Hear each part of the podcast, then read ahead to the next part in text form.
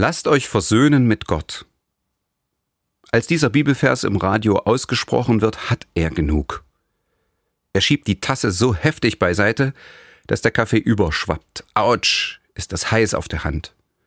Er zuckt zurück und sein Ärger wächst. Spürbar steigt er in ihm hoch, überschwemmt sein Herz, wirkt ihn im Hals und entlädt sich schließlich in einem wütenden Zischen, das er durch die Zähne stößt. Hört mir doch auf mit diesem Gerede. Hektisch zieht er das Küchentuch von der Lehne hinter sich und wischt sich die Hand ab. Rot ist sie und brennt. Der Schmerz geht durch und durch. Er steht auf und hält sie unter kaltes Wasser. Dann greift er zur Fernbedienung, was er schon längst hätte tun sollen. Gerade als er das Radio ausschalten will, beginnt Musik. Er kennt diese Melodie. Breit und getragen fließt sie ihm entgegen, drückt ihn zurück auf den Stuhl. Er atmet tief durch. O Haupt voll Blut und Wunden. So beginnt ein Chor zu singen. Seine Wut wandelt sich in Traurigkeit. Ja, es ist Karfreitag. Früher, als er jung war, sang er da selbst mit. Ihm war bewusst gewesen, dass dieser Tag als der höchste evangelische Feiertag gilt. Ernst waren sie in die Kirche gegangen, in Familie, die Eltern, er als der Älteste, seine Geschwister. Es gab das Abendmahl, was sonst sehr selten geschah. Er erinnerte sich daran, wie ihn diese Ernsthaftigkeit berührt hat. Der Gedanke, dass alle gemeinsam in Brot und Wein von der Liebe Gottes kosten, war schön und er sehnt sich nach dem Frieden, der sich danach in ihm ausgebreitet hatte. Das ist lange her. Zwar hat er sehr darauf geachtet, dass seine Kinder getauft wurden, aber schon mit der Konfirmation der Kinder damals war es schwierig geworden.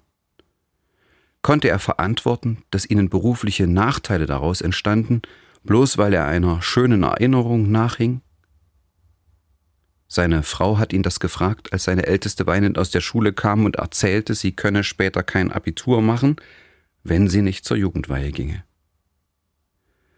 Da zog er sich zurück, behielt die Sache mit dem Glauben für sich, aber er ist dabei geblieben, wollte ihn nicht leichtfertig beiseite legen. Nun sitzt er allein am Küchentisch, schaut seine Hand mit dem roten Fleck von der Verbrennung an und das Radio läuft immer noch. Heute muss er sich eingestehen, wie fremd ihm die Worte und Töne aus dem Gottesdienst geworden sind.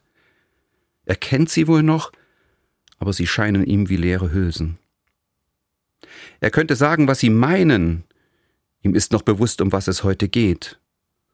Um den Prozess gegen Jesus Christus, wie Jesus schweigt, als sie ihn verklagen, um seine Verurteilung, an deren Ende Pontius Pilatus seine Hände in Unschuld wäscht, den Weg durch die Hitze des Nachmittags, hinaus aus der Stadt Jerusalem auf den Berg Golgatha, gemeinsam mit zwei anderen Verurteilten und begleitet von viel Volk.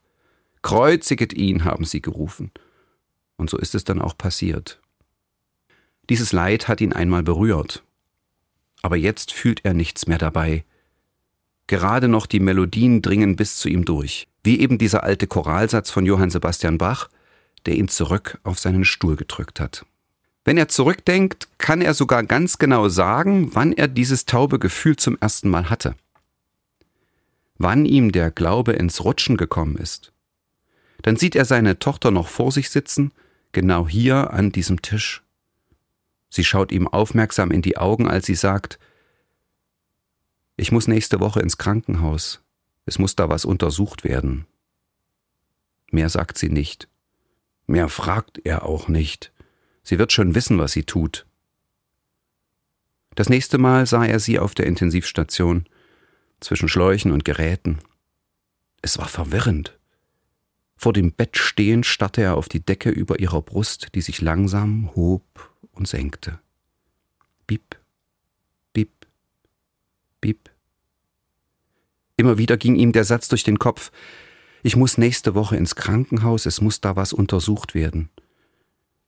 Er fühlt sich genauso taub an wie die Worte dort aus dem Radio, die vom schrecklichen Ende des Jesus von Nazareth erzählen. O Haupt voll Blut und Wunden. Seine Erinnerung geht noch weiter zurück. An seine Älteste als kleines Mädchen, an ihren Zopf, der unaufhörlich hin und her wippte, weil sie kaum einmal stillstand, überall hinaufkletterte und oben angekommen herumtanzte. Das Bild, wie sie ihn mit reichlich Schokoladeneis bekleckst mit großen Augen ansah und bat, Papa, noch eins bitte.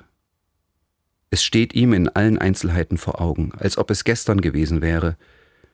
Sie war so wertvoll und für andere ganz selbstverständlich da. Ihre Klugheit und Freundlichkeit haben ihn immer wieder versöhnt mit der Welt. In den Momenten, in denen er sich abwenden wollte und keinen Ausweg sah, konnte er sie einfach anrufen.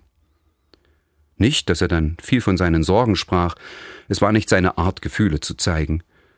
Aber die unbekümmerte Stimme am anderen Ende war wie eine milde Brise, die die dunklen Gemütswolken wegblies. Wieder steigt Wut in ihm auf. Wut auf Gott. Warum?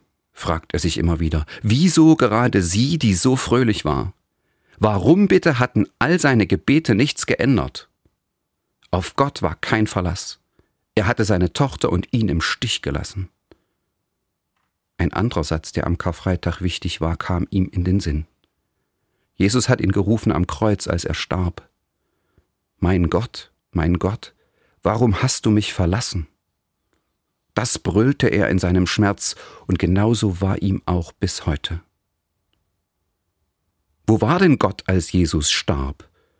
Wo war er denn, als seine Tochter starb?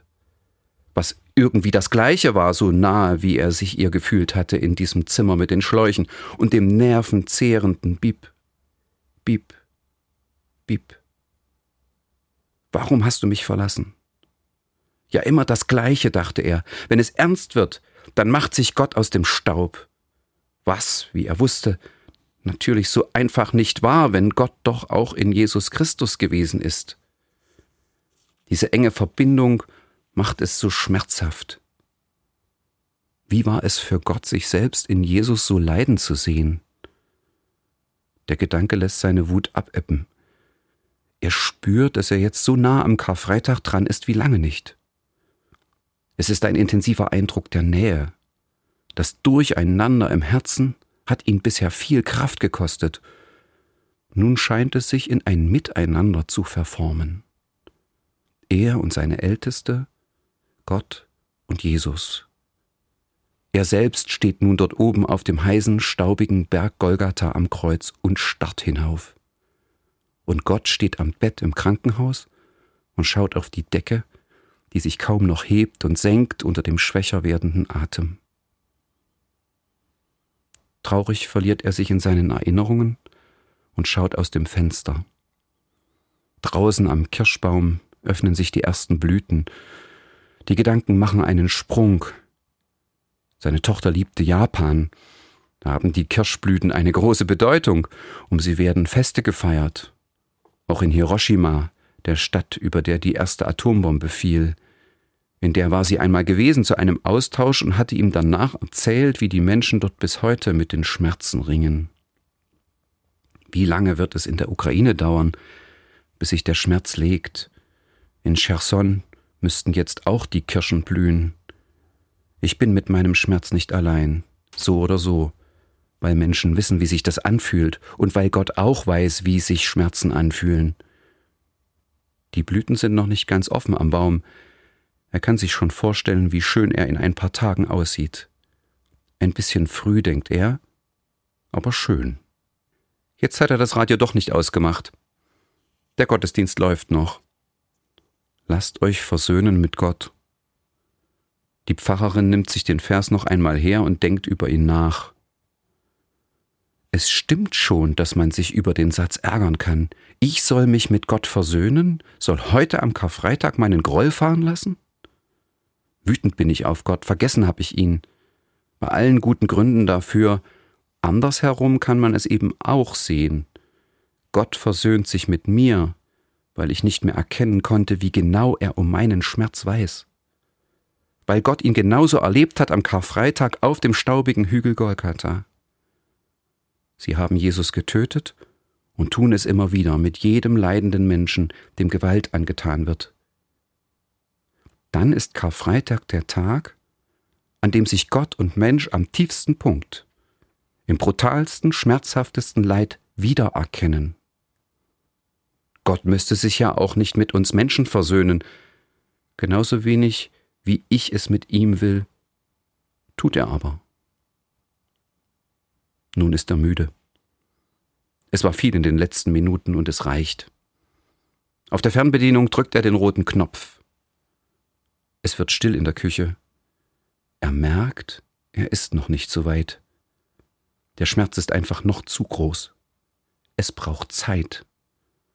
Er muss warten. Gott muss warten.